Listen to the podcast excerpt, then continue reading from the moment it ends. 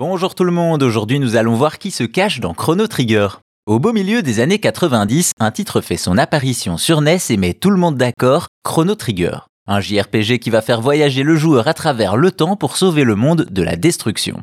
Ainsi, chaque époque a son ambiance et les événements du passé ont des impacts dans le futur. Bref, un chef-d'œuvre rempli de possibilités comme en attestent ses douze fins différentes. Justement, parmi celles-ci, il y en a une particulièrement difficile mais qui vous permet de rencontrer d'illustres personnages. Pour ce faire, il faut avoir fini le jeu une première fois, ce qui ne donne que deux fins possibles.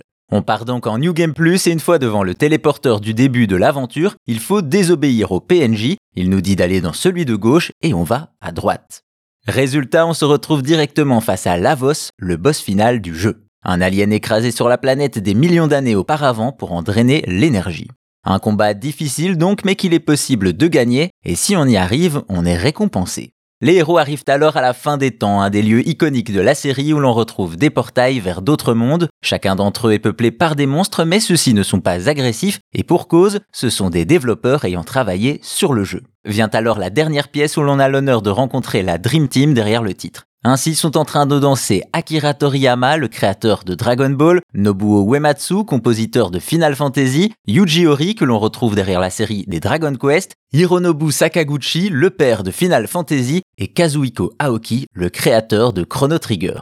Et oui, vous l'ignoriez peut-être, mais Chrono Trigger est le fruit d'une association incroyable de talents venant de diverses séries pour un résultat fabuleux. Ainsi, pour récompenser les joueurs d'avoir trouvé et réussi la fin la plus dure, ces légendes se sont mises en scène dans le jeu pour le féliciter directement. Un easter egg amusant et bien que d'autres jeux cachent leurs auteurs comme PNJ, c'est assez rare d'avoir affaire à un tel casting.